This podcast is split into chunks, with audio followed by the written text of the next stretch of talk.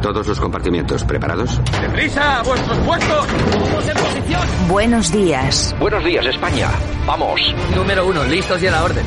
Todo el equipo, preparados. Compartimiento 2, listos y a la orden. Noticias a punto. Válvulas cerradas, niveles correctos. Hombres en posición. Que entren tertulianos. Compartimiento 4, listos y a la orden. Vamos a por ello. Número 6, listos y a la orden. Santiago Fontenla, preparado que entramos. Compartimiento 8, listos y a la orden. Comenzamos Buenos Días España, Radio Cadena Española. Compartimiento 10, listos y a la orden. A por ello, vamos.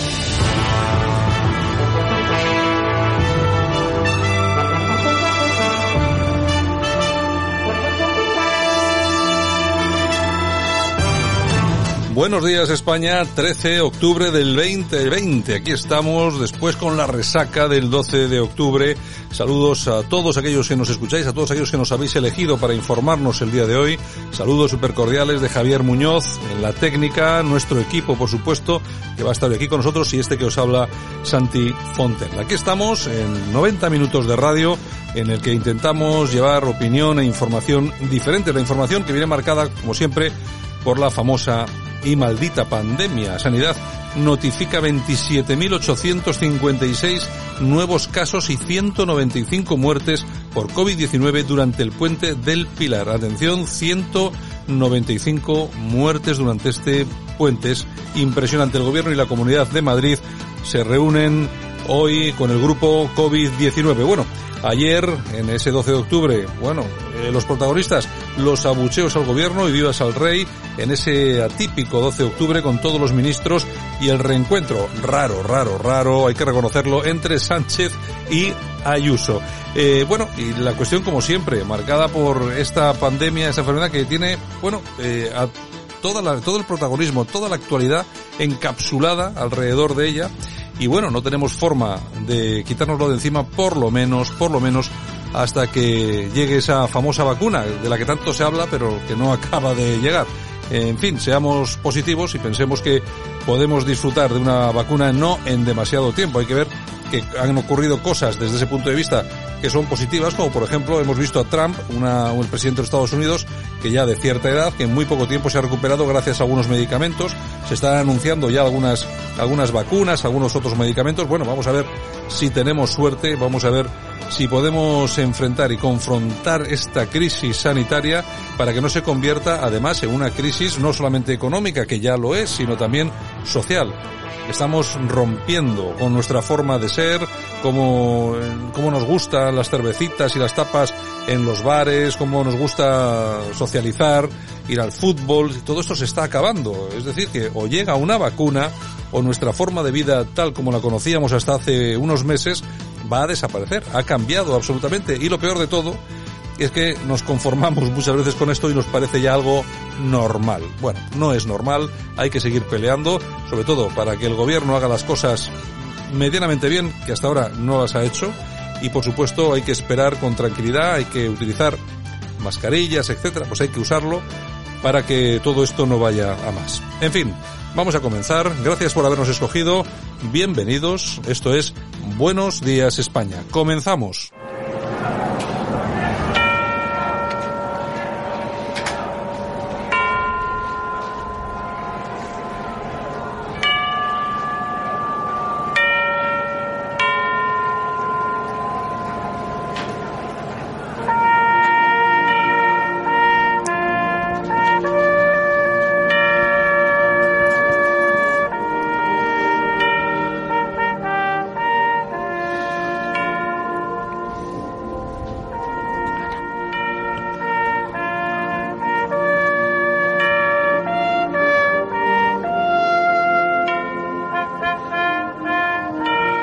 Don Francisco Gómez, buenos días.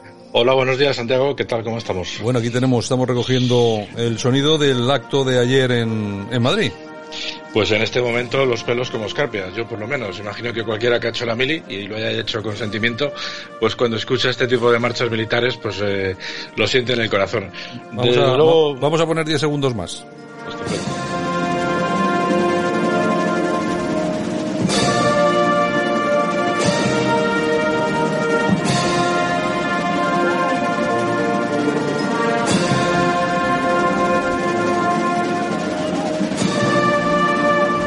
Bueno, emotivo como siempre. Sí, efectivamente, 500 militares han estado haciendo el desfile, lo poco que se ha podido hacer por culpa de la pandemia. Como todo el mundo ya sabe, ha sido dentro de la esplanada del Palacio Real y hemos tenido la novedad de que teníamos a cuatro ministros podemitas disfrutando del espectáculo. Eh, es básicamente lo más importante a reseñar este mismo acto, eh, puesto que detrás ha aparecido, como suele ser costumbre, la patrulla Águila, pero la gente sobre todo fundamentalmente lo que destacaba era pues se, se, habían saludado los ministros de Podemos al rey cuando ha hecho los saludos a todas las instituciones, vamos, el saludo institucional a todas las personalidades. Algunos dicen que sí, otros dicen que no. Eh, otra gente también está perdiendo el tiempo en si van vestidos de forma chabacana, el, el, el, matrimonio Ceausescu, pues efectivamente, pero bueno, es quien no tiene clase no la tiene en ningún momento, ¿no? Pero bueno, al final son chascarrillos. Lo curioso era, Santiago, que estaban pasando muchas cosas a la vez, ¿no? Por un lado hemos tenido esos momentos en los que Pedro Sánchez pues ha tenido que eh, estar cara a cara con Isabel Díaz Ayuso y bueno, pues allá se han metido por medio la ministra de Defensa y el alcalde de Madrid pues para empezar a hablar un poco del tiempo, porque lógicamente no iban a hablar de que Madrid sigue confinado desde el viernes pasado. Un confinamiento, como digo, que al final permite más libertad a los, a los madrileños porque nos podemos mover por cualquier sitio de Madrid. La única diferencia es que no se puede salir ni fuera, ni entrar ni salir.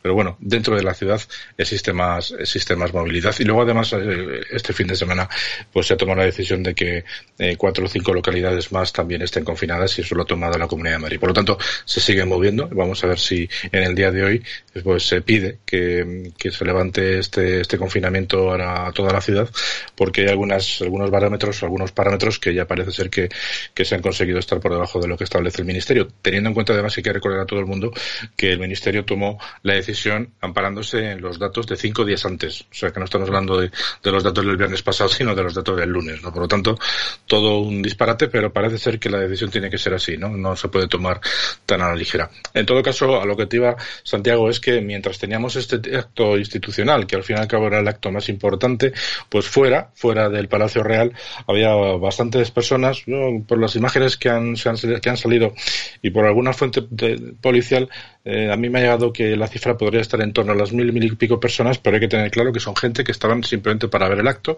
y luego hay una minoría, evidentemente, que también han aprovechado para insultar al gobierno, cosa que están en su derecho, faltaría más. Y luego también había otro acto, que es lo interesante, que todo el mundo conoce, pero poca, poca gente ha podido ver por los medios, porque apenas se le ha dado notoriedad, que es a la, a la manifestación que Vox tenía convocada a la misma hora. Uh -huh. bajo, mi punto de, bajo mi punto de vista, un error importante. De hecho, eh, han dejado al cargo de la manifestación motorizada a Rocío Monasterio, que en la escala militar viene a ser un capitán.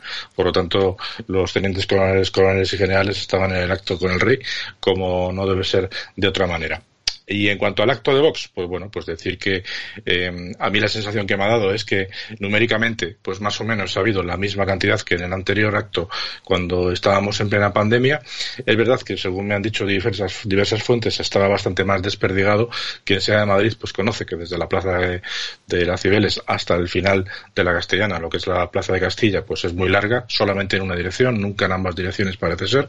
Y luego algunos coches también con las banderas, pues se han desperdigado por la zona de la calle Goya, de la calle Serrano, la calle Velázquez, o sea que era todo mucho más disperso, pero bueno, al final han hecho ruido. Yo aquí lo único que tengo que decir es que me ha parecido mal que la manifestación de Vox se haya producido a la misma hora que el acto institucional, porque me parece que es una falta de respeto. Sinceramente, tenían que haber esperado y quizás haberlo hecho esta tarde.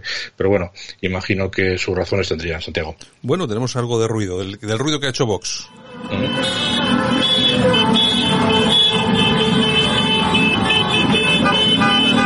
Y ahí se nos acaba el ahí se nos acaba el ruido. Eh, bueno en fin pero bueno que sí han metido han metido ruido sin lugar a dudas y yo creo que quizá es no sé quizá haya sido un problema de logística el haber eh, quizá el no haberlo preparado con suficiente tiempo el que hayan coincidido esos dos esos dos actos pero bueno en todo caso pues bueno tampoco ha ensombrecido en absoluto no no, no, no, porque al fin y al cabo ellos no han molestado el acto institucional. O sea, te quiero decir que ellos estaban por otra parte de Madrid y, y, haciendo su ruido y haciendo su, su acto. Bueno, pues es una forma un tanto extraña.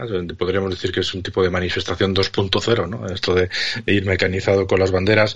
En algunos sitios sí que han parado los coches pues para provocar el atasco correspondiente. Pero bueno, teniendo en cuenta que es un día festivo, lógicamente la repercusión ha sido mínima y quienes estaban involucrados en el atasco pues eran gente interesada. Por lo tanto, no tiene mayor repercusión. Yo, desde luego, no le doy demasiada, demasiada importancia a esta manifestación que Vox ha llevado adelante. Y lo digo un poco apenado, porque como dijimos en el día de ayer, lo interesante hubiera sido que en días tan representativos, pues quizás el centro derecha se hubiera organizado para hacer una gran manifestación, como por ejemplo pasa el día del 2 de mayo, cuando es el día del trabajo, del trabajo y los sindicatos se organizan. Pues por ejemplo, si al final es una forma de reivindicar que la hispanidad es algo que nos, eh, nos atañe a todos, pero hay una parte de la población que la defendemos de una manera, no la, no la criminalizamos como por ejemplo se ha podido comprobar en Navarra, eh, tirando estatuas del rey de Colón. Es una, una auténtica absurdez por parte de, de, la izquierda. Yo no, no, no sé qué sentido tiene hacer eso porque al final eh, cuando alguien reniega de su propia historia y de lo que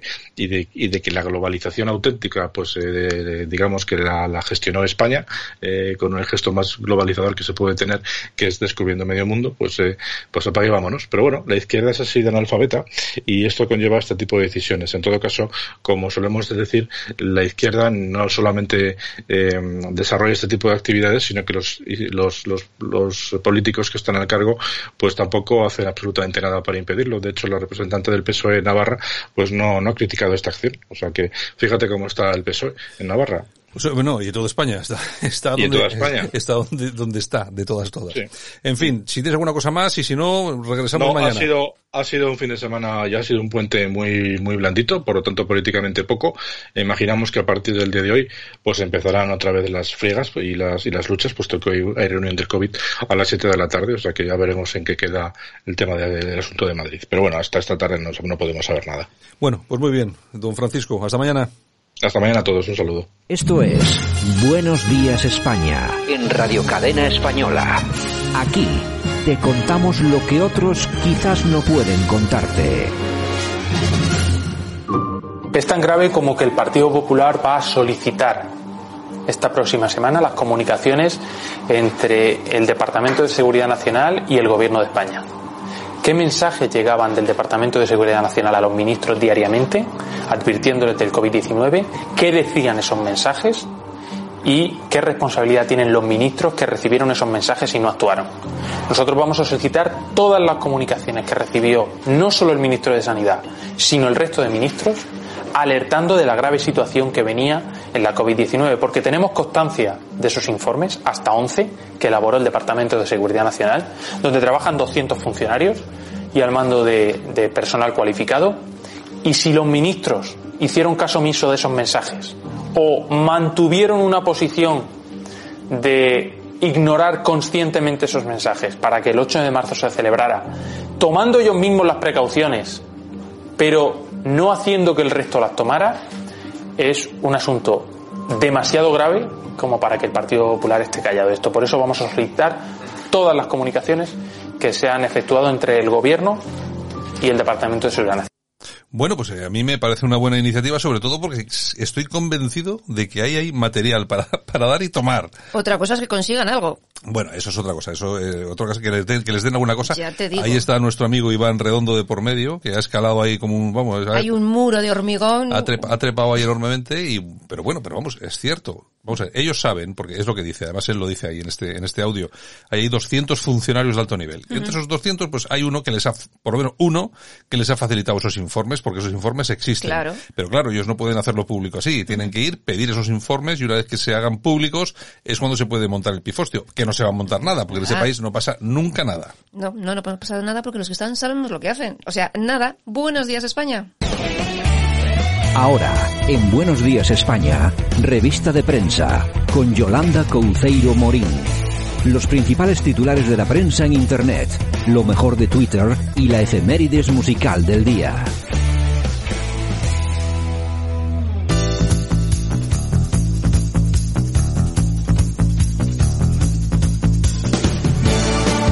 Y nosotros que estamos aquí después del 12 de octubre, que por cierto trabajamos, Que quede claro. que trabajamos, o sea, nosotros no nos fuimos de fiestita como algunos, ¿eh? Entonces, bueno, ahí aquí hemos estado. Bueno, eh, pero bueno, ¿qué tal el día el 12 de octubre, aparte de Pues la radio? muy patriótico. Todo muy patriótico. Muy patriótico. Me parece muy bien. Como debe ser, como debe ser. Bueno. Porque en breve no será nada patriótico, será prohibido celebrar el 12 de octubre. Sí, dentro de poco me parece que va a estar complicada la Ya cosa. verás, Bueno, ya verás. Bueno, nos vamos con la dialéctica nacional.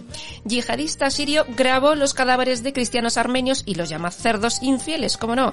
Las imágenes tuvieron lugar días antes de firmarse el alto al fuego entre Armenia y Azerbaiyán. Sí, atención a lo que está ocurriendo allí porque no se le está dando la importancia que tiene, pero ahí vamos a replicar Siria, sí o sí. Lo que pasa que en esta ocasión lo que, lo que va a ser es un país eh, cristiano como Armenia el que está bajo las botas, no, no de Azerbaiyán, que sí.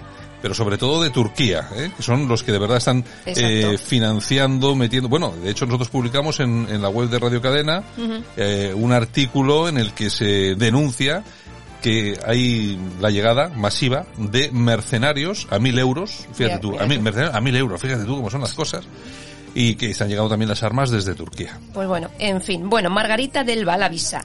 España es el único país que ha tenido oleada en verano y falta por llegar la de otoño. Esta investigadora está muy preocupada por este asunto. No pasa nada. No pasa nada, No pasa oye. nada, en España no pasa nada. Está, Mientras no el, les pillen a ellos los olea- las oleadas. el pues- presidente está muy tranquilo porque se está haciendo todo muy bien. Sí, sí, sí. Sí, sí, sí. Y los ministros vuelan, se van. Sí, fin de eh, semana. Aquí mucho, mucho, eh, mucho cerrar Madrid, pero ellos ya, en cuanto ya, pueden ya, se van. En fin, bueno, al español. Noemí Santana, consejera de Derechos Sociales, Igualdad, Diversidad y Juventud del Gobierno de Canarias, pide solidaridad con los MENAS. Asegura que en Fuerteventura hay recursos y plazas disponibles para todos estos que están Pero, llegando. hombre, la primera solidaridad tiene que ser ella. Llévese alguno a su casa. Claro, Claro. ¿Por qué no se lleva alguno a su casa? eh?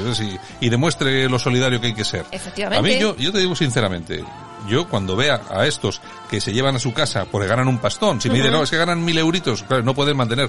Pero un tío que, que gana seis, siete mil, ocho mil, nueve mil euros Ya al mes.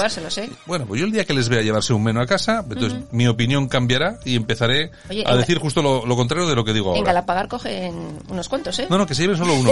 que se lleven uno solamente. Uno, pero uno, ¿eh? Ya, ya, sueña que es gratis. Y que, ¿eh? los dejen, y que le dejen cuidando a las niñas. También, por o a ejemplo. los niños, no sé qué es lo que Claro, son lo que tienen. Solidaridad, pues son guays. Ya en verás, fin. ya verás. Bueno, Estrella Digital. ¿Qué nos cuentan? Muere Francisco Guerrero, principal investigado en el caso de los seres. Este es el que decía, como hable, como hable, Sí, como... pues- Y mira, va y palma. Mm, Oye. eh, no sé si habrá palmado por sí mismo o por Ay, alguna circunstancia sí, sí, añadida. Sí, sí, sí, que últimamente, pues bueno, cuando estorbas, pues ya sabes lo que pasa. Bueno, al Independiente.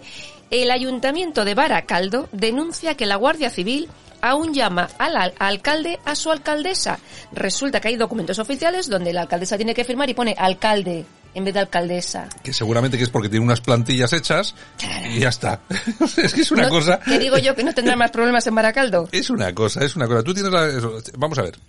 Cuando hay, cuando hay una forma, una, una vía de comunicación entre instituciones, Mm. eh, existen ya unos escritos perfectamente preparados desde hace muchísimo tiempo que son los que están en los ordenadores. Claro. Entonces tú rellenas en el ordenador a través, pues yo que sé, de los PDF que te dejan rellenar, luego imprimes y te pone el alcalde. Pues ya está. ¿Qué problema hay? Pues nada, ¿Qué, qué problema hay? ¿Qué Cambien ustedes la plantilla, señores de la Guardia Civil. Ay, Dios mío, ¿qué más? En fin, voz populi. Alejandro Fernández. El proceso ha mutado y se va a trasladar al Congreso de los Diputados. El líder del Partido Popular Catalán cree que el separatismo intentará colar la auto- autodeterminación, pues bueno, como figura legal. Bueno, ya veremos, a ver, porque no creo que consigan... en- Bueno, bueno, sí, no sé. Sí, fíjate. hemos, hemos visto cosas peores. Fíjate, fíjate, el confidencial digital. Trump amenaza con multiplicar por dos los aranceles a España. España prueba la tasa Google, tal, tal cual, pues pasa lo que pasa. Pues no me extrañaría, no me extrañaría. Al final. Haciendo amigos. Sí, no, sí, como estamos es que desde, mira, desde Zapatero, que no se levanta ante que la no se bandera. levanta ante la bandera, porque es que siempre hay que tener un respeto por las banderas, sean las que sean. Vamos a ver, si mañana te viene aquí un tío de China, un tío de Corea del Norte, no sé qué, no sé cuánto, y tú lo recibes, o si por alguna razón su bandera está en esto y se le muestra respeto a todas las banderas, pues a la del tío también. También. Te caerá mejor, te caerá peor, te parecerá que su país es una M, o no, o muy bueno. O pero- todos o ninguno. pero hay que, hay que levantar, sobre todo, vamos, un presidente de gobierno como era Zapatero. Lo que pasa es que son unos indeseables, unos ignorantes, y desde entonces así nos está yendo. Así nos va, y así nos va. En fin, ok diario. El secretario general de Podemos en Castilla y León, Pablo Fernández, se salta al confinamiento y le pillan en un restaurante muy chic de Madrid. Ya sabes que desde el día 7 no podían salir de León. Sí, Pero bueno, estos siempre se lo han esos son saltado a así. la torera. O Oye, sea, pero- oye, que siempre les pillan en, en restaurantes Restaurantes que, caros, no, que, no- caros, que muy no caros, podemos, ¿eh? que no podemos pagar nosotros. ¿Por qué será?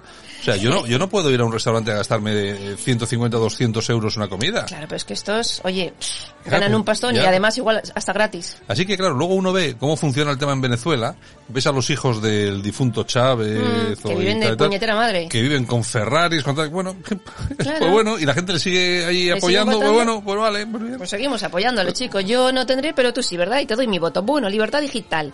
Díaz Ayuso conseguiría 15 escaños más en unas posibles elecciones. Según una encuesta de NC Report, el PP lle- eh, pasaría de 30 escaños a 45, PSOE caería un poco, Podemos también, y el Partido Popular, bueno, necesitaría a Vox para gobernar, incluso a igual a Ciudadanos. Igual a Ciudadanos. Hombre, no sé, eh, porque Vox eh, creo que se mantiene igual o Sí, pierde o pierde un un- escaño nada sí, más. un escaño, ujú. Entonces yo no sé si dan las cifras, la verdad es que. Ya eh, ya perdónenme, perdónenme ustedes, pero no controlo las cifras del Parlamento madrileño, así que me, me callo.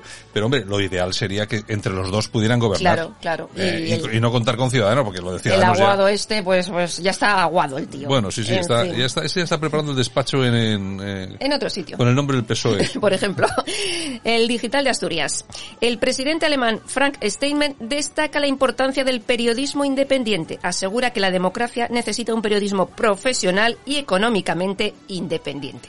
Bueno, eh, pues económicamente independiente no, aquí no es, porque aquí se reciben, recuerden todos ustedes cómo el gobierno ha regado en dos ocasiones a todos los medios de comunicación. Con mucha pasta. a- bueno, a todos los medios de comunicación, Bueno, no. a todos no. a los grandes medios de comunicación, eh, como les ha regado con pasta, primero fueron creo que 15 millones, Ujú. luego fueron 25, así que claro, ¿quién va a criticar a, Claro. a Pedro o, a- o a- o al Coletas? Están todos pagados. Todos, todos. En fin, que por Menos cierto, nosotros. que por cierto, ahora ya se- ayer salía, se, ya se ponía en marcha el digital, la Gaceta de la Hispanosfera, me parece que se llama, una cosa así, idea. que es el digital que monta Vox, que éramos pocos y parió la abuela. O sea, Sí. vamos a ver, es que yo, eh, vamos, es que hemos ¿Qué criticado. lo llevan los Ariza, estos famosos? Sí, ahí andan todos. Bueno, pero vamos a ver, hemos criticado a Podemos por montar el última hora ese hasta y ahora van y lo montan ellos. y ahora montan ellos el, el suyo. Yo, a mí, a mí me da un poco de pena por todas estas web que se montaron apoyando a Vox y tal y cual, que son, ahora se quedan ahí, se quedan ahí, Cada vez se parecen más a los de Podemos. se quedan ahí y no, y no se llevan nada, ni nada, ni gato al agua, ni nada.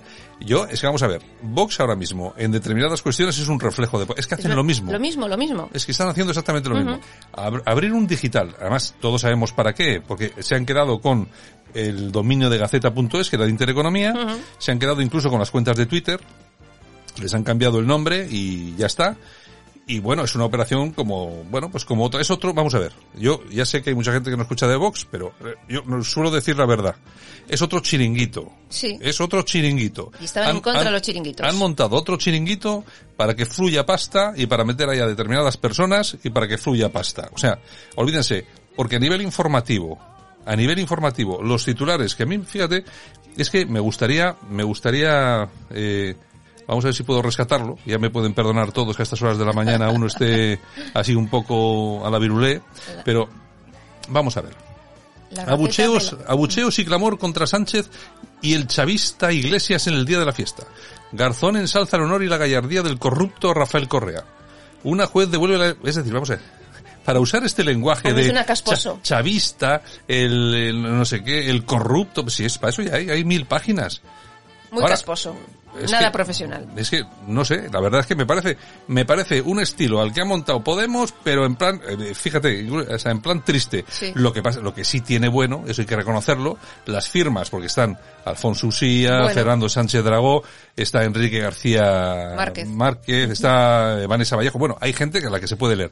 Pero luego en sí, como estructura del periódico, no acabo de verlo. Ya veremos cómo evoluciona, también es el primer día, eh, a ver si estoy hablando y tengo que pedir perdón. Pero bueno. Bueno, pues ya veremos, ya veremos. News.es. Xavier Querol, investigador, asegura que mascarilla y distancia no son suficientes y hay que sumar ventilación, señores. Hay que ventilar todos los interiores y no quitarse la mascarilla en las bueno, terrazas. Bueno, ya se están, ya se está barajando la posibilidad de que los niños eh, empiecen a ir a la escuela con ventanas abiertas en invierno. Es Pues- decir, imagínate tú cómo van a tener que estar los- las criaturas en las clases. Pues morirán de una pulmonía. Y luego, eh, lo de la hostelería, que se olviden que eso no se va a recuperar en la vida. Porque si ahora se, se demuestra, como parece que es evidente, que de- a, por- eh, a través del aire es como más se contagia el virus, olvídense de recuperar los, el, el 100% de ocupación de locales.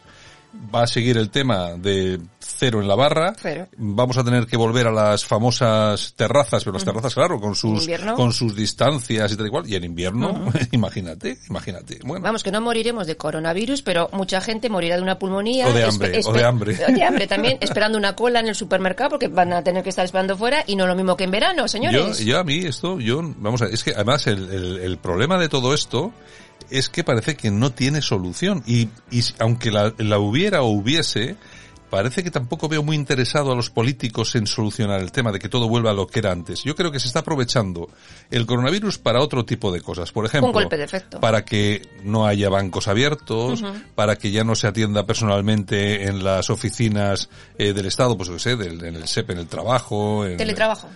que, pues, y, y, y al final cargarse la hostelería que es nuestra forma, la, la hostelería representa muy, muy bien la forma de ser de los españoles, que no ocurre en ninguna otra parte de Europa, Pues aquí ni hay- tan siquiera en Portugal o Italia.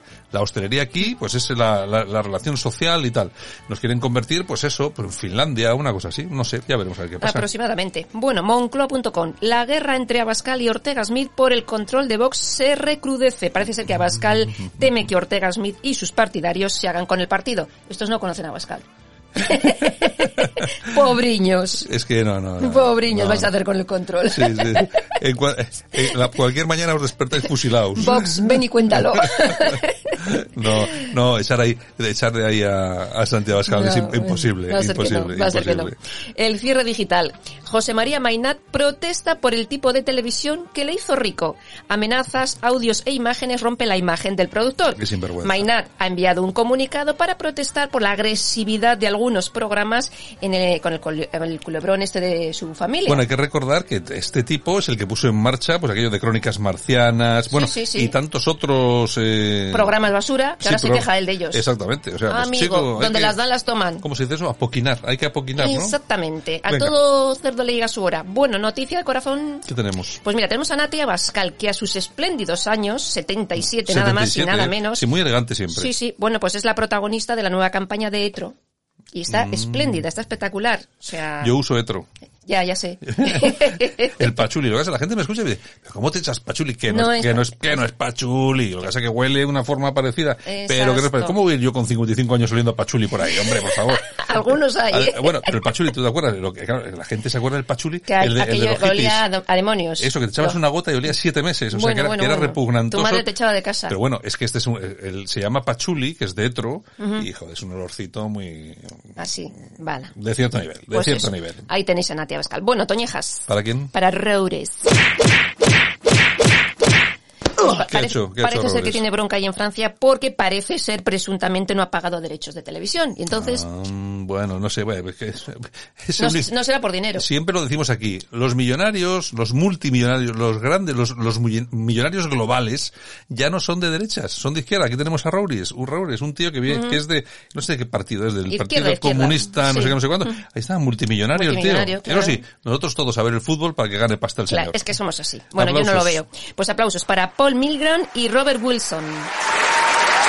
Que no tengo ni idea quiénes son, pero me voy a enterar ahora Pues mismo. mira, premio Nobel de Economía de este Ah, año. bueno, bueno, bueno, bueno. Sí, Y- señor. a ver, ¿Qué habrán dicho de la economía? Porque yo no sé, yo no sé muy ¿qué, qué es el que España me- va mal. El que mejor dice, oye, que estamos en la ruina y tal y cual, lo tenéis un poco fastidioso. Sí. O, o cómo es esto, no lo sé. Que esto va muy mal, muy mal, muy Bueno, malamente. Volvemos luego para la música. Vale, un beso hasta ahora. Esto es Buenos Días España en Radio Cadena Española. Aquí te contamos lo que otros quizás no pueden contarte. Y nuestro tiempo de tertulia, bueno, de pequeña tertulia hoy, porque andamos bastante mal de tiempo, pero que lógicamente siempre lo tenemos, eh, va a estar centrado en Bilbao. Ahí nos vamos porque tenemos a Daniel Álvarez. Don Daniel, buenos días. Muy buenos días a todos. Eh, Bueno, ya estás en Bilbao, ¿no? Ya nos ya has dejado Cantabria. Sí, hombre, sí, se ha dejado, ya, ya, ya, tocaba, se nota, ya había que volver. Yo lo siento por los por los cántabros, pero se nota en la calidad de la conexión. Yo eh, lo digo, vamos, es así, no, no se me, se me no, no, con Cantabria. ¿eh? Pero, pero en breve cambia, ¿eh? que me, me, me han llamado de, de, la urbanización que ya han metido en la fibra. Ah, o sea bueno, que, bueno, bueno, o sea, bueno. Eso está solucionado ya. Vale, vale. Sergio Durán, en Bilbao también. Buenos días. Muy buenos días, aquí estamos. Bueno, señores, ¿qué tal habéis vivido la, el 12 de octubre? Y sobre todo, no sé, como los dos sois muy boxeros, igual habéis ido a alguna manifestación de estas que había convocado Vox, eh, Dani. Pues yo tenía celebración familiar para el día 12 de octubre, con lo cual no, no he asistido. Pero me, me entero que había 12 coches, hubiésemos ido 13. Pero, pero, pero bueno, hubiese sido una aportación significativa, sobre todo, además. Pero bueno, pero no, hombre, no, pero te refieres, te refieres a 12 coches aquí en Bilbao. En Bilbao 12 coches. Bueno, oye, oye, en 12 coches en Bilbao son muchos coches. A ver, había, había 50 personas. Oye, o sea, eh, son muchos coches. Hombre, lo que pasa es que, por ejemplo, en Madrid sí que ha sido algo muy vistoso. Sí, sí, una, una barbaridad, una barbaridad. Uh -huh. eh, Sergio, ¿cómo has visto tú el tema de las manifestaciones de Vox, que había convocado Vox? Bueno, pues vamos a ver, podríamos haber sido 14, yo tampoco he asistido a nada de eso. pero, pero bueno, la verdad es que, hombre, sí, efectivamente el Madrid ha sido bastante vistoso. Yo creo que Madrid en estos momentos está siendo una comunidad muy agredida, ¿no? Claro. Eh, lo, per, lo, perciben como tal, es, es, una agresión. La verdad es que, en ese sentido, eh, si, si en estos momentos Ayuso decidiera convocar elecciones, la verdad es que la campaña se la ha hecho tanto ella como Sánchez. Uh -huh. Si hay algo que no soporte el español medio es que a sus representantes les agredan y a sus ciudades les agredan de esa manera. Y en, ese, y en este momento yo creo que Madrid está en una mentalidad de absoluta resistencia. Uh -huh. y, y, y, en ese sentido, bueno, pues ha sido vistoso y ha sido un éxito, no cabe duda. Dani, yo, yo fui bastante crítico con la anterior eh, manifestación de, de, coches y motos y tal que hizo Vox. Me pareció que no fue, no, no, no fue un éxito, no me, no me pareció, no era lo que yo esperaba, pero tengo que reconocer que en esta ocasión sí que he visto masa crítica, ¿eh? Sí, es lo que dice Sergio. En el, en el caso de, de Madrid, eh, todo este tema de la imposición, el cachondeo que se trae el sociópata con, con, la comunidad y demás, yo creo que ha servido de revulsivo para que la gente se movilice. Uh -huh. Y eso se ha, se ha notado. Eh, la gente está hasta las narices y cualquier oportunidad para poder demostrar el descontento, el hartazgo y el asco con este gobierno comunista, pues que no digo ya socialcomunista, porque esto ya directamente es comunismo puro y duro pues la gente lo aprovecha.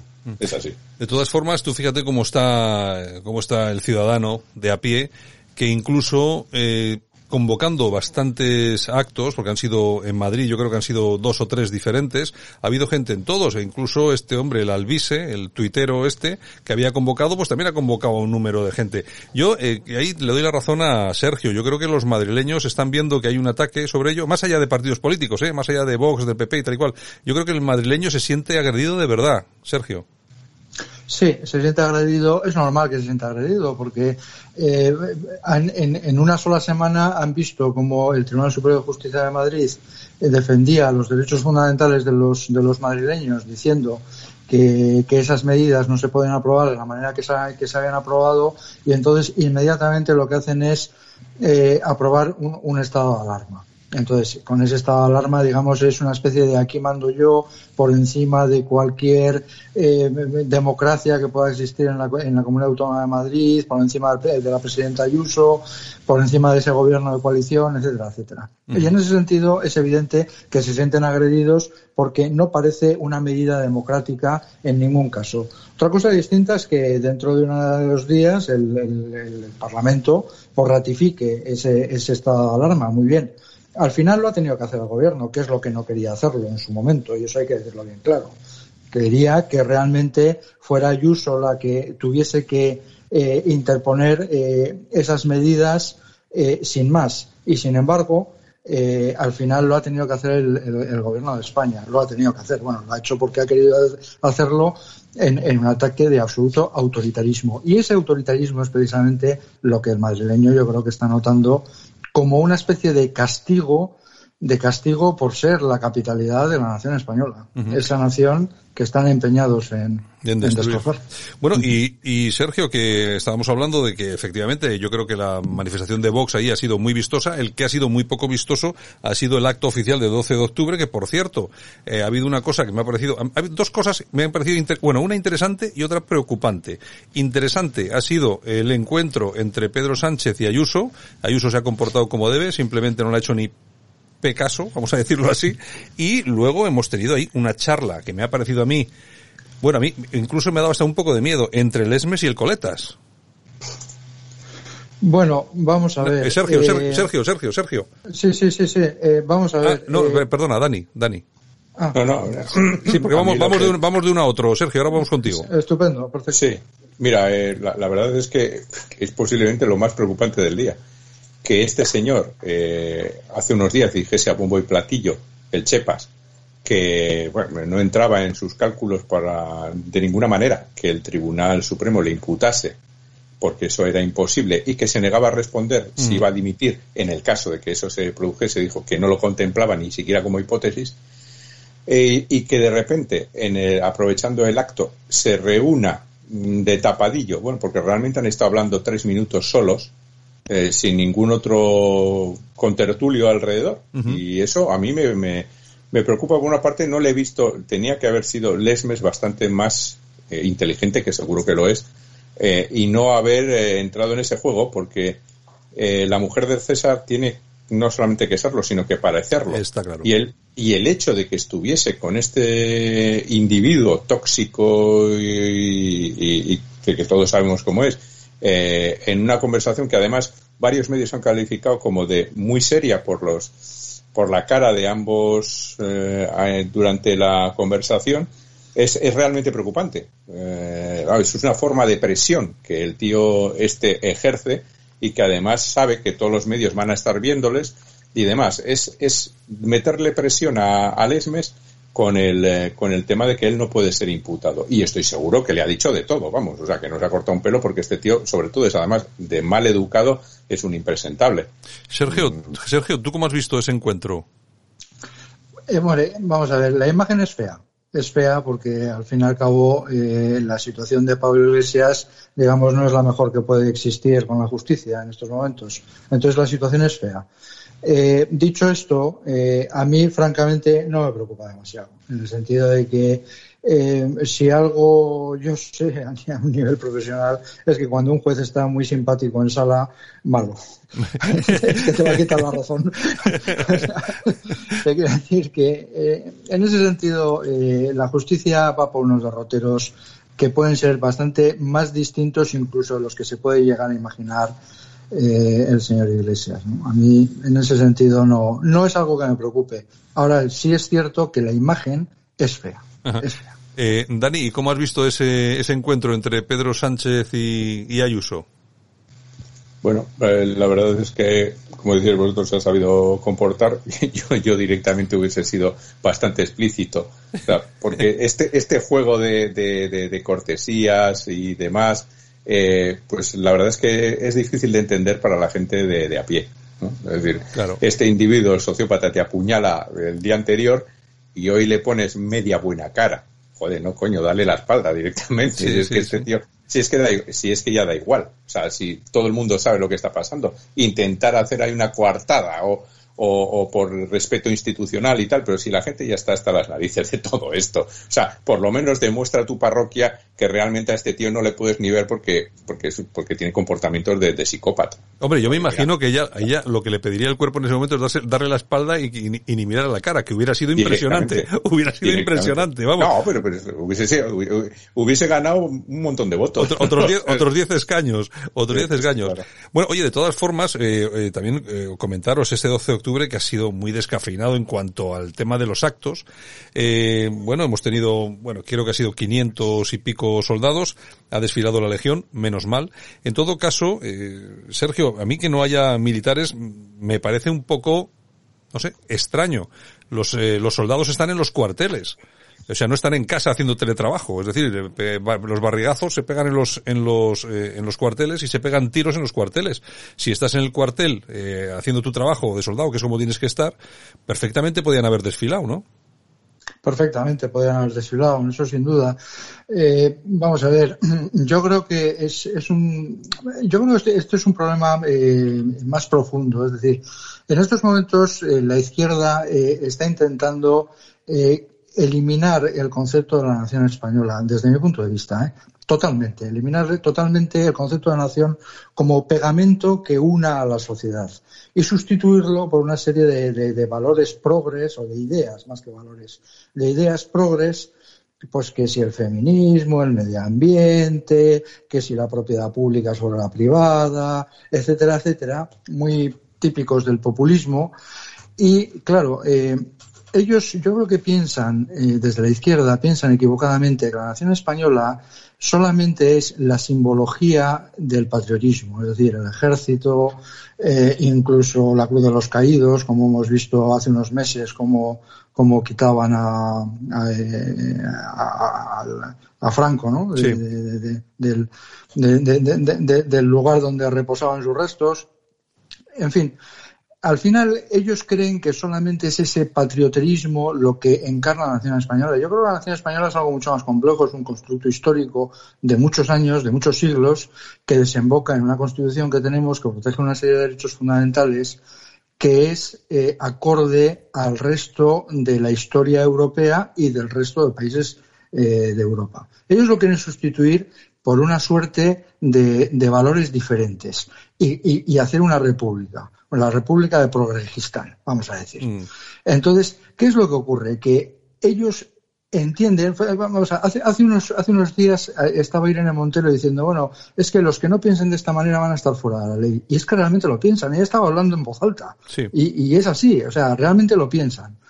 Entonces, quieren sustituir una cosa por la otra, pero no se dan cuenta de que España es algo muchísimo más profundo. Y los actos donde el ejército, una vez al año, realmente se muestra a la sociedad y dice, pues miren, aquí estamos, eh, estamos eh, todo el año en los cuarteles o en las misiones que nos manden, pero hoy estamos aquí y hoy desfilamos y hoy nos mostramos porque estamos para servirles a ustedes, eh, quieren que esto desaparezca, porque entienden que es un, es un símbolo de patrioterismo, cuando realmente la nación es algo muchísimo más complejo que eso. Y desde luego muchísimo más difícil lo van a tener para, para destrozar España, porque España es una idea mucho más, o sea, es un destino al que hemos llegado los españoles después de muchísimas generaciones a un destino del siglo XXI en una constitución verdaderamente moderna. Y ahí lo van a tener verdaderamente complicado. Dani, cuestiones de salud no han sido las de, las de no llevar a cabo el desfile, desde luego, porque, eh, vamos a ver, conocemos perfectamente cuál es la situación de nuestros soldados en los cuarteles, están acuartelados, están en las misiones, en diferentes misiones, están trabajando con normalidad, entre comillas, dentro de lo que cabe, y un desfile en Madrid, yo, vamos a ver, la logística está muy clara. La logística son, eh, de los cuarteles de Madrid, autobús al desfile, desfile, autobús al cuartel. Prácticamente es eso.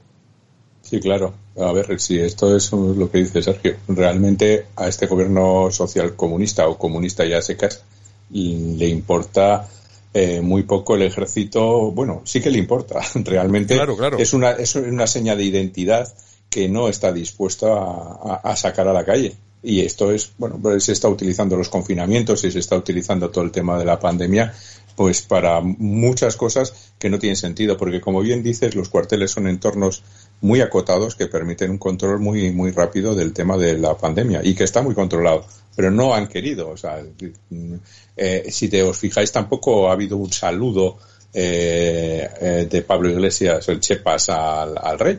Eh, es decir, a este individuo todo esto le les cuece. Entonces, para no que no les cueza, pues, pues se obvia y, y hemos tenido un mini, un mini desfile pues totalmente deslucido y que ha sido muy pobre. Bueno, pues se han visto obligados a llevar a la Legión porque cumplía 100 años, pero vamos, por ellos no, ya te digo que no lo hubiesen llevado y, y ni siquiera se hubiese celebrado absolutamente nada. Real, realmente eh, si estos tíos siguen en el poder, yo auguro que con el paso de los años, o sea, es que no va a haber ni, no va a haber ni fiesta el día 12. Estoy casi convencido. Bueno, último minuto para cada uno.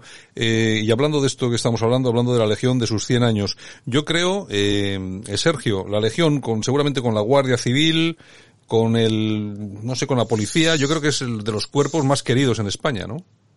Sin duda, es de los cuerpos más queridos en España. Es un abuelo, es un abuelo que ha vivido desde 1920 y que ha vivido una guerra, luchó en un bando, luego ha tenido otra serie de vicisitudes y, sigue en activo. O sea, es un abuelo que no se ha jubilado y sigue en activo y es un abuelo muy querido.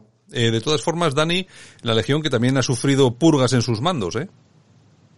Sí, a ver, eh, de forma de forma encubierta y soterrada están haciendo están haciendo su purga particular dentro de la estructura hay que, militar. Claro, hay que recordar hay que recordar que el GEMAZ del Ejército de España está en Podemos. es que claro, fíjate de lo que hablamos. el enemigo está dentro.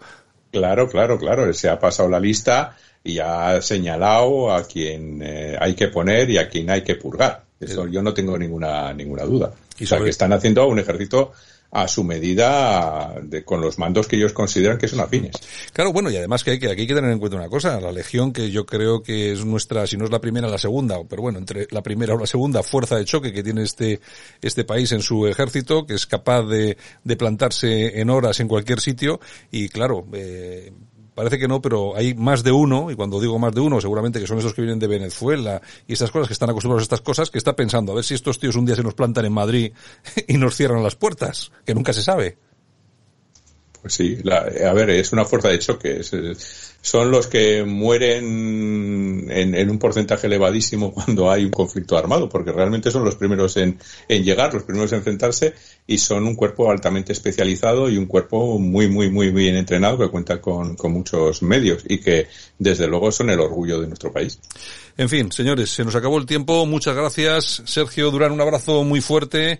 Y Dani, y Dani Álvarez, un abrazo muy fuerte también para ti. Otro igual. Esto es Buenos Días España en Radio Cadena Española. Aquí te contamos lo que otros quizás no pueden contarte. Y nosotros en esta mañana nos vamos hasta Navarra y tenemos a Fernando José Vaquero Oroquieta. Don Fernando, buenos días. Buenos días a todos. ¿Qué, tal? ¿Qué tal por Navarra? Bien. Bueno, lluvia, frío y coronavirus. Bueno, eh, tenéis, tenéis todo lo bueno que tiene Navarra, lo que pasa que últimamente con este gobierno que tenéis ahí, pues la verdad es que la cosa está, bueno, y tenéis unos índices de coronavirus bastante importantes, pero bueno, y tampoco, tampoco parece que os hacen mucho caso, ¿no? Bueno, lo que pasa es que afortunadamente eh, las UBIs tienen un índice de ocupación bajo. Eso es lo que nos salva. Mm. Que yo creo que yo creo que fíjate, ese es uno de los temas importantes cuando se habla del tema del coronavirus, de cómo aumentan los casos y tal. Y es que eh, vamos a ver, cada vez son menos los casos que necesitan ingreso en UCI, ¿no?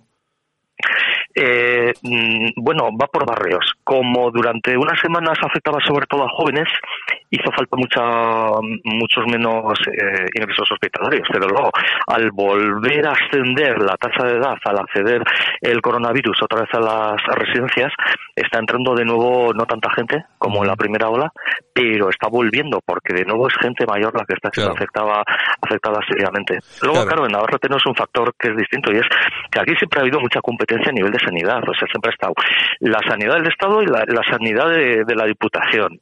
eh, luego se pero luego teníamos una formidable clínica de la Universidad de Navarra, ¿no? una hora de Opus Dei, y luego teníamos una clínica de, de la Federación de Médicos de aquí de Navarra, San Miguel, etcétera. Entonces, claro, aquí ha habido mucha competencia y aquí hemos tenido mucha más tecnología médica y muchas camas de hospital en proporción que otras comunidades, creo que en función de una sana concurrencia de, de actividades sanitarias. Bueno, bueno, pues esperemos que os vaya, que os vaya bien y que mejoren las cifras. En todo caso, pues eh, me gustaría preguntarte, y para eso te llamaba en esta, esta mañana, eh, bueno, sale nuevo número de la revista Naves en Llamas, que es que dirige nuestro buen amigo Raúl González Zorrilla, que es el, eh, es el editor, es el editor. Pues no sé yo si lo diriges ahora tú o lo sigue dirigiendo él.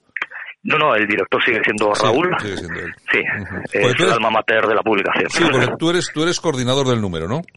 En este caso sí, me ha dado la, me ha concedido el privilegio y el honor de, coordinar un número dedicado a la situación de la Iglesia Católica que hemos titulado como eh, Catolicismo, fin de ciclo, ciclo final. Bueno, que el título ya, eh, ya nos indica un poco las intenciones del análisis, ¿no?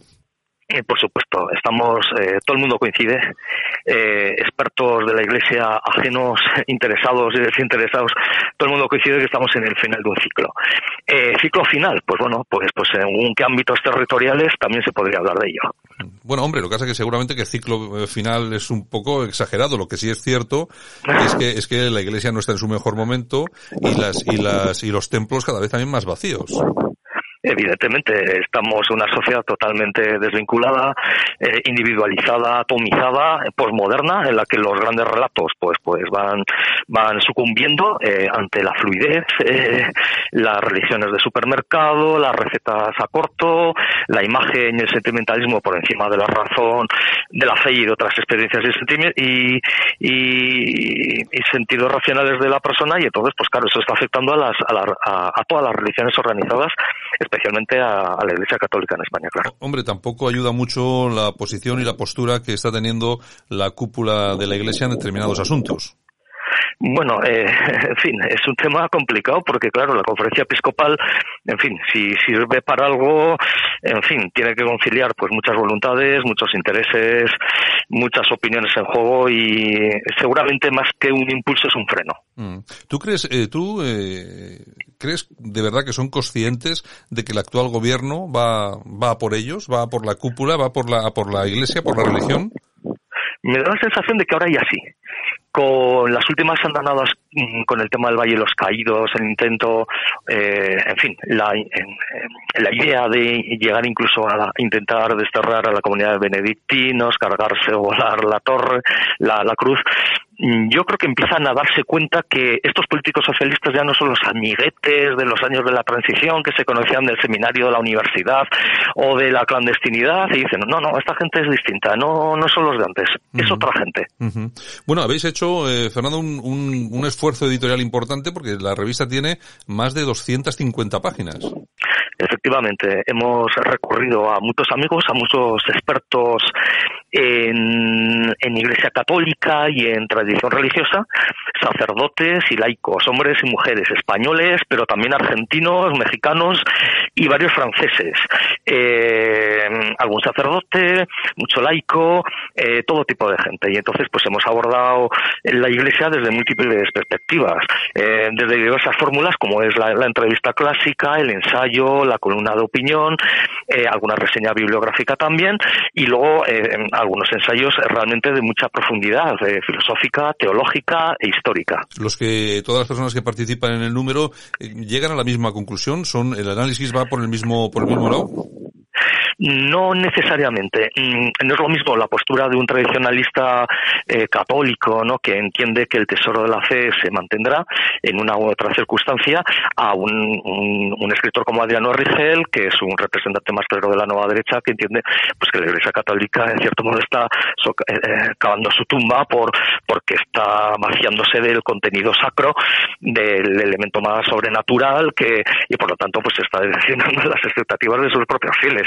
No, las conclusiones no son las mismas. Lo que pasa es que eh, no se busca tanto conclusiones como proporcionar luces a qué mm. está pasando, ¿no? La crisis de la catequesis, eh, la crisis, por supuesto, de, de, de la sacralidad, eh, la concepción mm, martirial de, de la Iglesia que, que, se está olvidando constantemente, la evolución de la Iglesia, por ejemplo, en Francia como espejo de lo que puede llegar a venir, pero ojo, también nos hemos abierto a nuevas ideas, como por ejemplo es la recuperación del concepto de identidad de mano de algunos tradicionalistas franceses, como el caso de Julian Langela y su Academia Cristiana, que están realizando un esfuerzo de revitalización de comunidades eh, con, un, con un discurso sociopolítico juvenil, eh, novedoso e introduciendo eh, elementos como el de la identidad que aparentemente forma parte más del discurso folclórico político y lo están introduciendo al, en, el seno del discurso eh, sociocultural y teológico de la Iglesia. O sea, realmente es un número muy completo.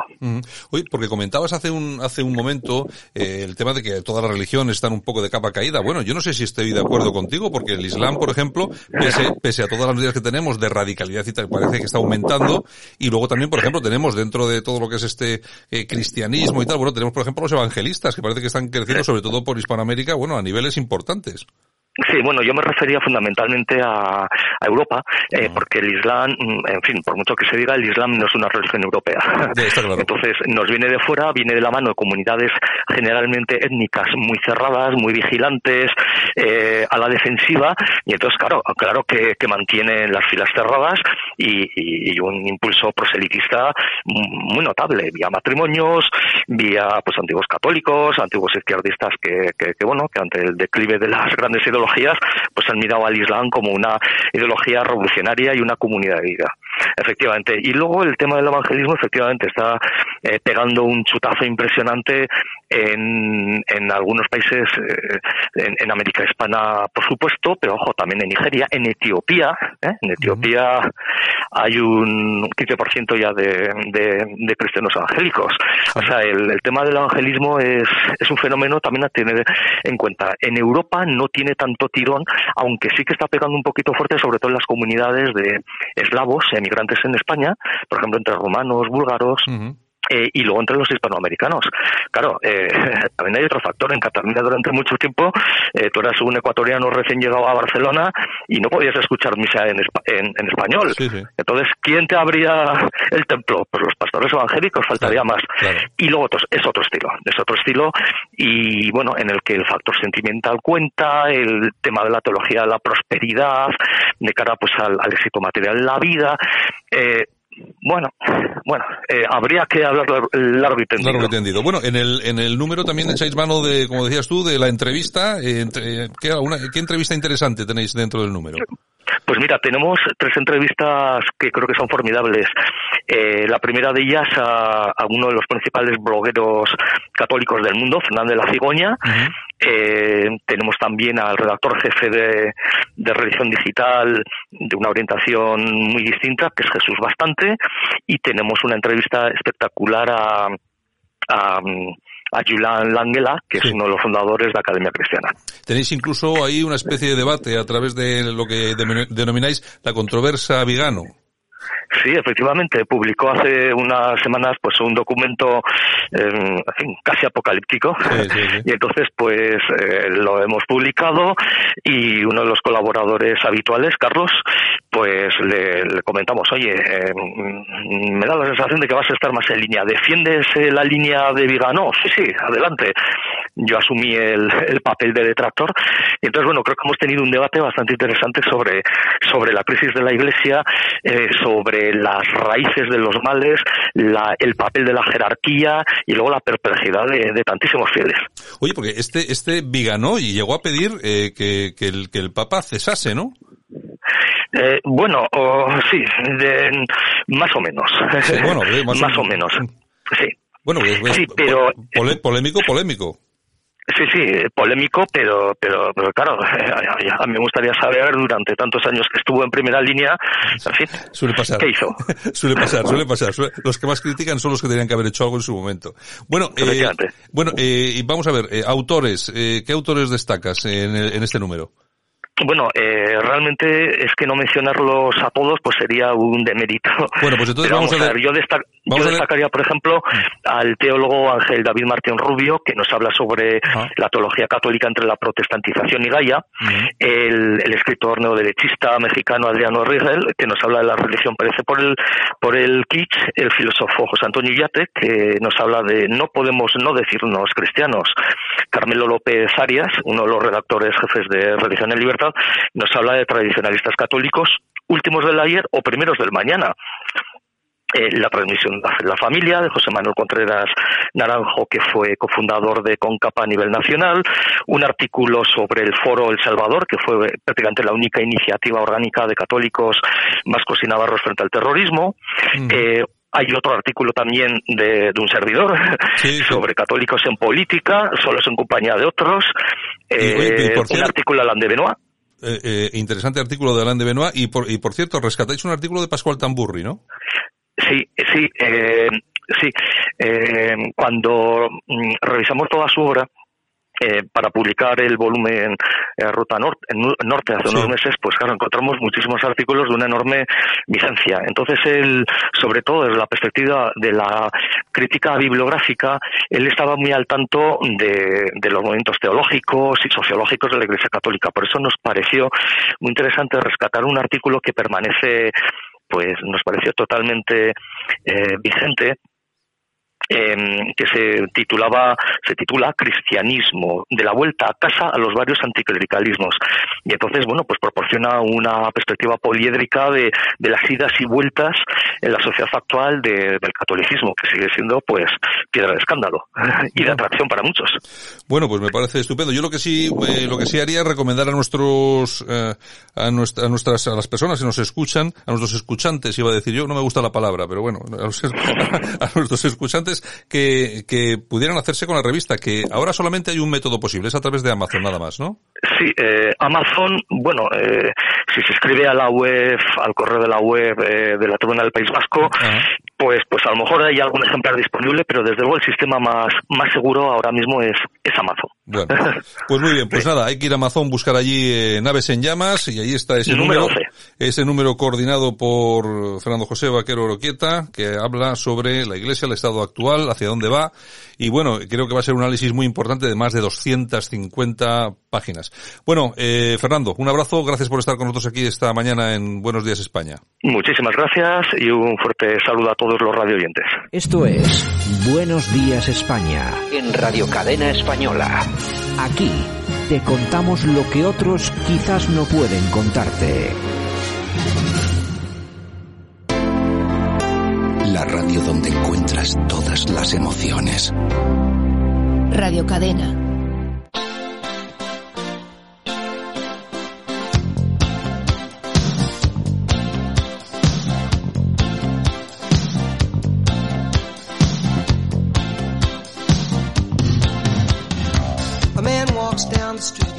Estamos en tiempo de efemérides. Vamos a recordar en el mundo de la música que ha sido lo más importante que ha ocurrido, pues no sé, en cualquier fecha de la historia. Y lo vamos a hacer con Yolanda Cemorín. Muy buenas, estamos por aquí otra vez. Y bueno, Y, empezamos hoy con Paul Simon. Efectivamente, porque va a soplar 78 velas, nada más y nada menos. Es su cumpleaños.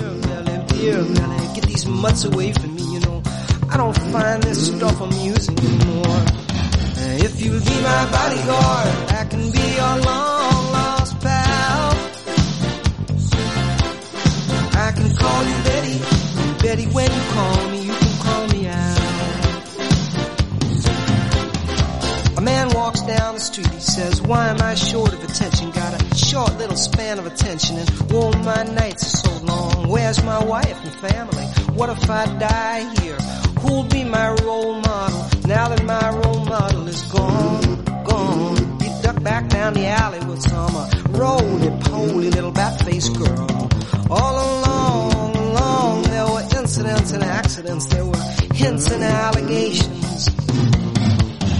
If you'll be my bodyguard, I can be your long lost pal. I can call you Betty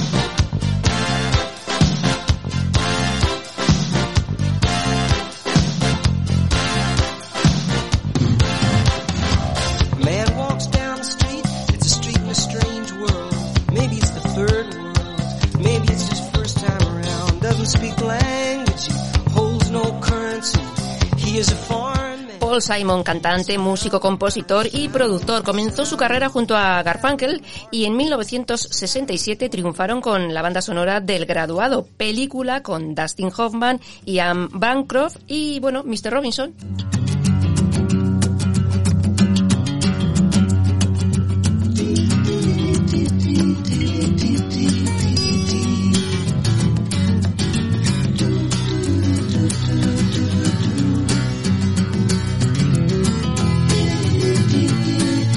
Bueno, una canción por la que consiguieron dos Grammys, ¿no? Efectivamente.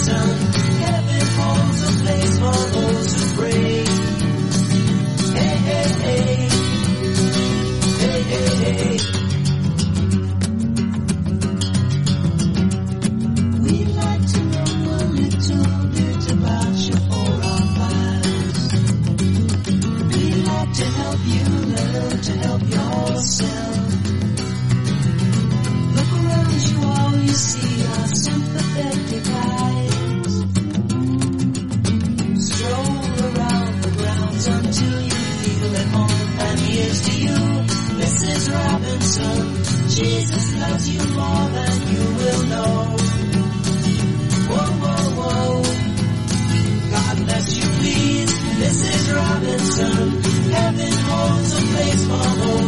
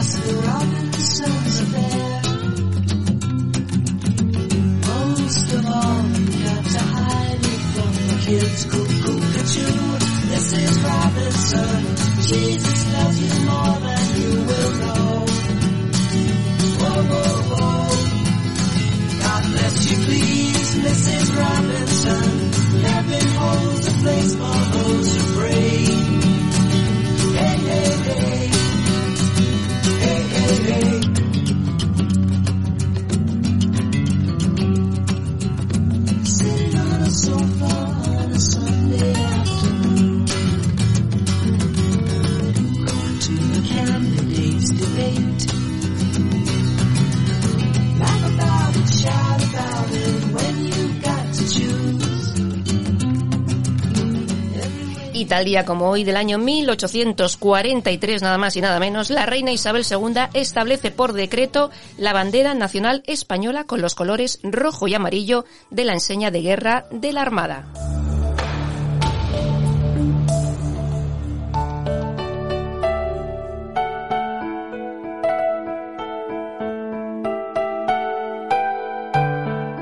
Y otra artista que cumple años nada más y nada menos, Nana Muscori. Nacida en, Griega, Grecia, 85 años, es la solista que más discos ha vendido en la historia, más de 300. Millones, millones.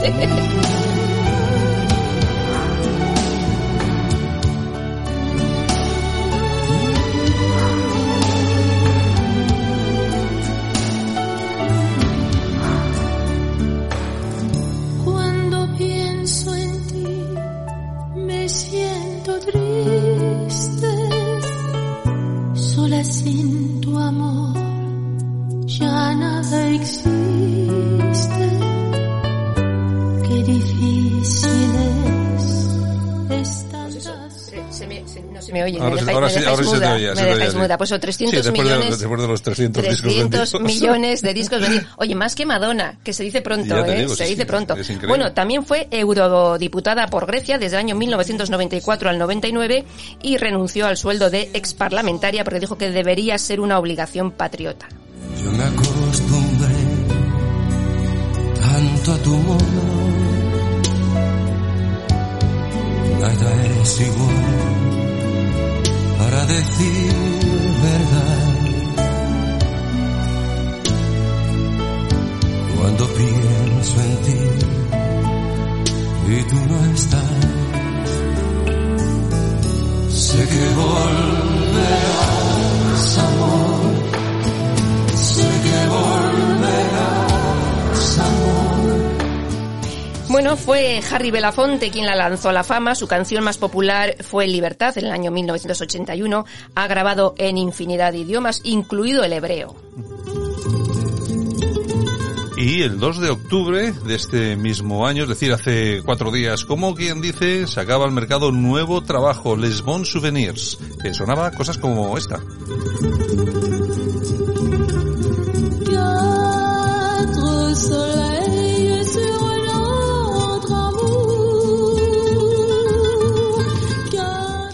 En España actuó en programas como el de José Luis Moreno, por ejemplo, que era muy amigo suyo. En 2005 comenzó una gira mundial de casi tres años porque quería poner broche final a su carrera, pero me parece a mí que no lo... Que no, no, ni broche ni ni desbroche. broche ni broche.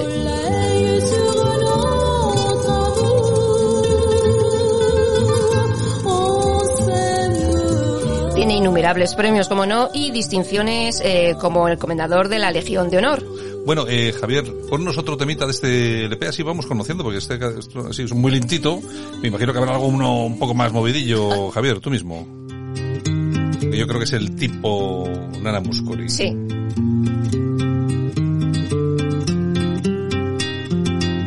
Y atención, porque este trabajo tiene 40, 40 canciones. O sea, es que, Y tiene ella 85 años. Dios mío. On ne cueille pas l'amour comme on cueille un jour sur son chemin un bouquet de fleurs sauvages. On n'attrape pas l'amour comme on prend un jour dans ses filets un oiseau qu'on met en cage. Mais il m'a trouvé sur son chemin celui que j'aime. Celui que j'aime. Il m'a mis en cage dans ses mains, celui que j'aime. Et je l'aimerai toute ma vie. Y nos vamos al año 1972 porque tal día como hoy se estrella en los Andes un avión donde viajaba el equipo de rugby uruguayo, ¿te acuerdas? Sí, que se comieron entre ellos. Efectivamente. Bueno, pero oye, fíjate, yo he visto la película. Yo también. Y, Es- eh, primero es- leí el libro y luego vi la película. Sí. Impresionante, ¿eh? Sí, sí. Impresionante. This is for you. I love you. Thank you. Vamos a escuchar a Pavarotti con Maria Carey.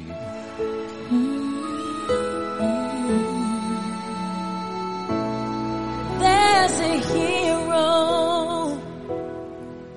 If you look inside your Y tal día como hoy también del año 1935 nacía Luciano Pavarotti en Módena. of what you are, there's an answer. Tenor italiano y uno de los cantantes líricos más famoso durante décadas.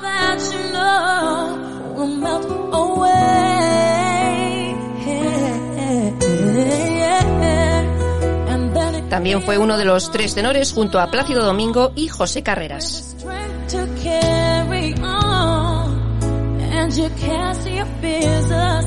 Debutó en el año 1961 en el papel de Rodolfo en La Bohème y murió en 2007 con 71 años. Estamos escuchando este tema que se encuentra además entre los mm, más vendidos que ha tenido Pavarotti. eh, Pavarotti, que hizo, que realizó con María Carey.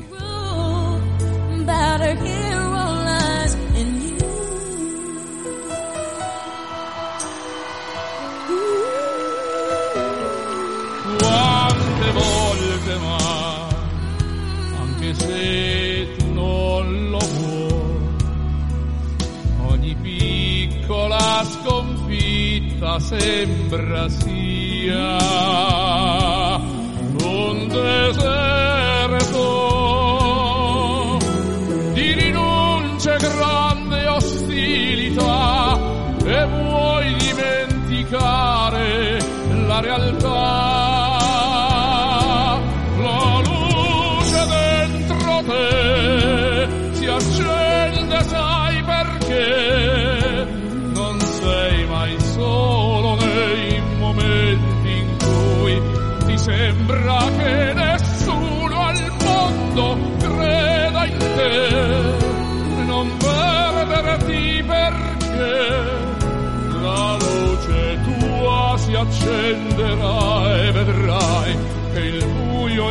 e momento.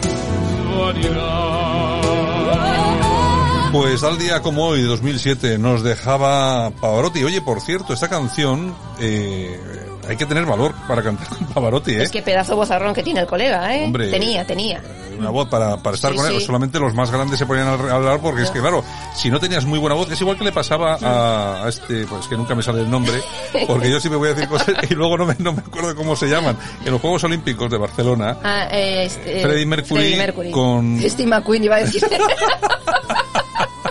Freddie Mercury, ¿cómo se llama? Con nuestra gran... con la Caballé, con la Caballé. Caballé. Claro, tú fíjate la voz que tiene la Caballé y qué Sí. bien quedaba la de Freddie Sí, Mercury, sí, porque sí. Freddie Mercury también tenía una voz no, impresionante. sí. Es muy difícil compartir escenario y micrófono con esta gente, ¿eh? Dificilísimo.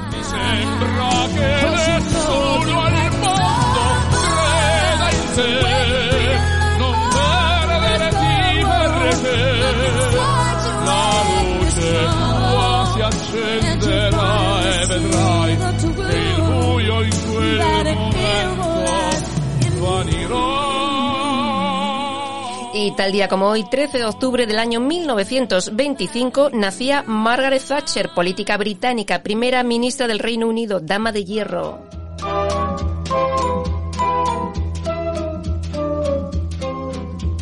Sous le ciel de Paris s'envole une chanson. Y hoy también recordamos en este espacio de efemérides a Yves Montand. Y es que tal día como hoy del año 1921 nacía en la Toscana Yves Montand. Chez les amoureux. Leur bonheur se construit sur un air fait pour eux. Sous le pont de Bercy, un philosophe assis, deux musiciens, quelques badauds, puis des gens par milliers. Sous le ciel de Paris jusqu'au soir vont chanter mm, l'hymne d'un peuple épris de sa vieille cité. Près de Notre-Dame. Cómo me gusta esta música parisina, me encanta, me encanta. Bueno, Sí, sí, lo cantando... que vas, parece que vas en el descapotable, con el ¿verdad que pañuelo, sí? con el pañuelo en el, en lo el cuello, con las gafas de sol, estas de, yo Típica qué sé. película de Sí, Hollywood. ya te digo. Bueno, cantante, actor, su familia emigró a Francia poco después de nacer Yves Montand y en el año 1944 fue descubierto por la genial Edith Piaf. En ce temps-là, la vie était plus belle et le soleil plus brûlant qu'aujourd'hui. Les feuilles mortes se ramassent à la pelle, tu vois, je n'ai pas oublié. Les feuilles mortes se ramassent à la pelle. Y Edith Piaf se lo llevó de gira y se convirtió en su mentora y en su amante.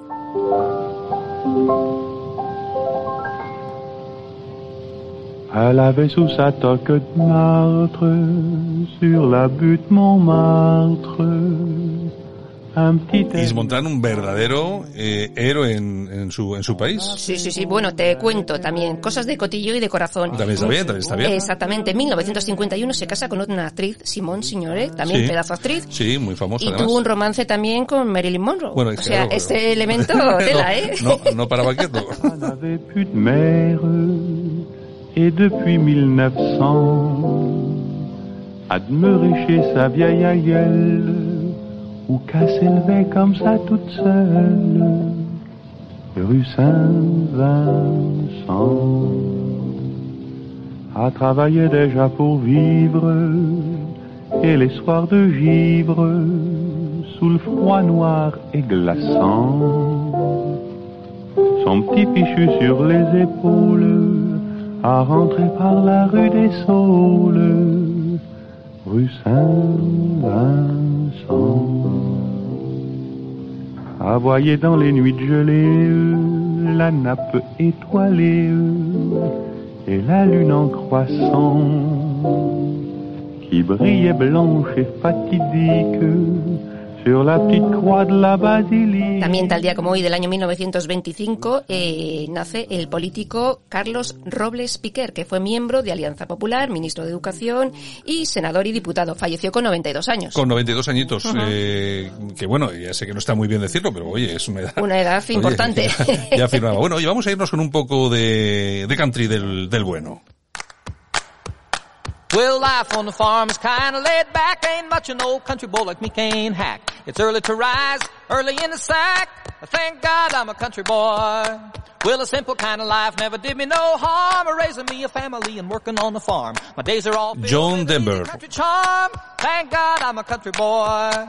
Well, I got me a fine wife. I got me old fiddle. When the sun's coming up, I got cakes on the griddle. And life ain't nothing but a funny, funny riddle. Thank God I'm a country boy.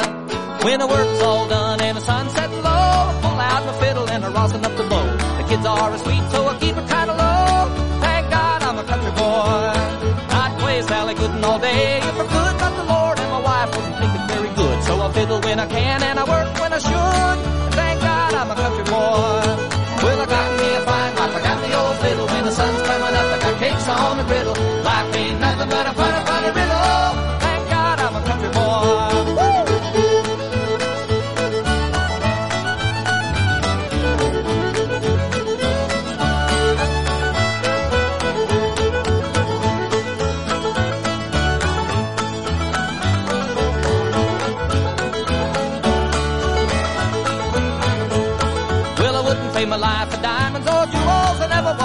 Hombre, yo no soy muy amante del country, pero tengo que reconocer que esta canción sí que me gusta. Está bien, está muy bien, sí. Bueno, pues mira, tal día como hoy, del año 1977, fallece en accidente de avión. Tenía 53 años y bueno, él pilotaba eh, ese avión. Era un avión experimental de fibra de vidrio.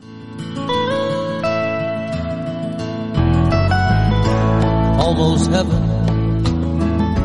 West Virginia, Blue Ridge Mountain. Y fue reconocido por el gobernador de Colorado como el poeta del estado.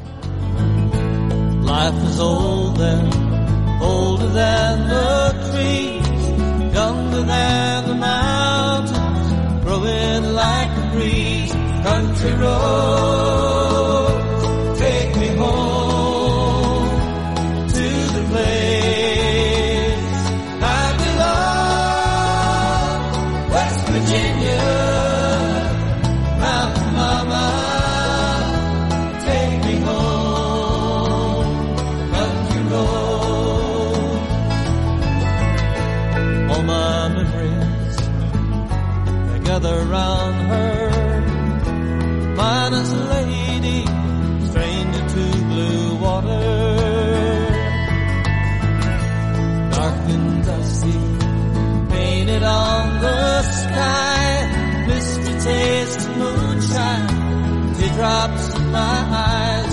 Country roads,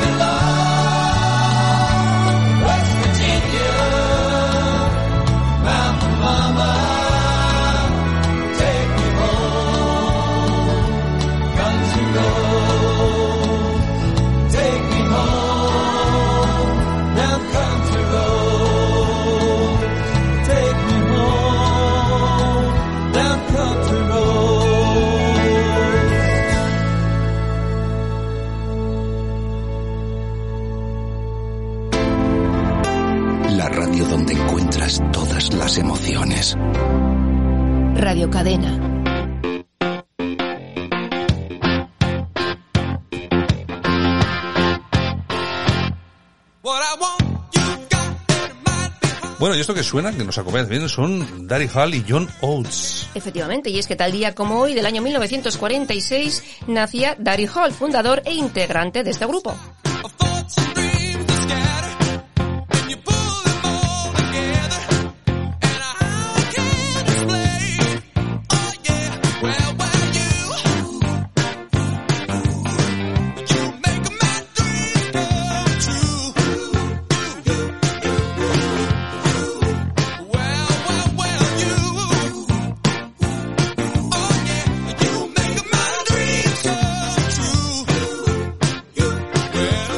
Daddy cumple 74 años y han vendido más de 80 millones de discos.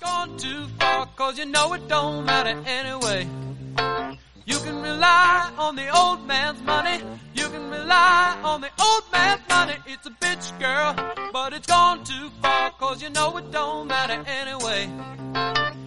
Say money, money won't get you too far, get you too far.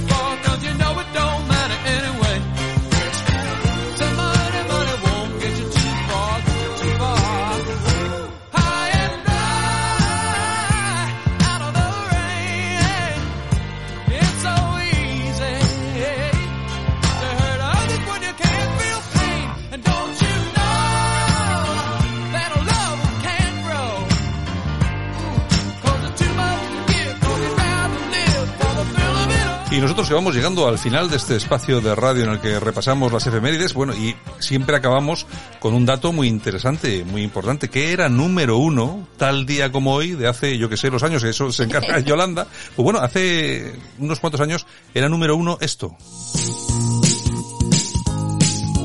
Pues eso, 13 de octubre del año 1985, Part-Time Lover.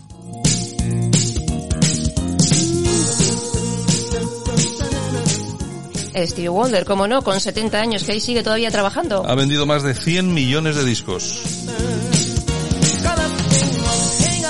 Y nosotros que nos vamos, Yolanda, mañana regresamos con las efemérides musicales. Vale, pues un besito, pasarlo bien, ¿eh? Venga, chao. Adiós.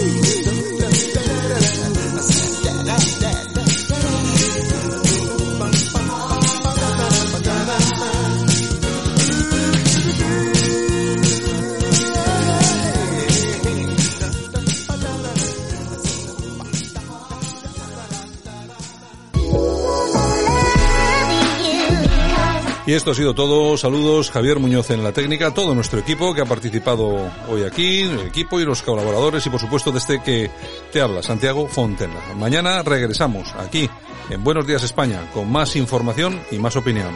Chao, hasta mañana.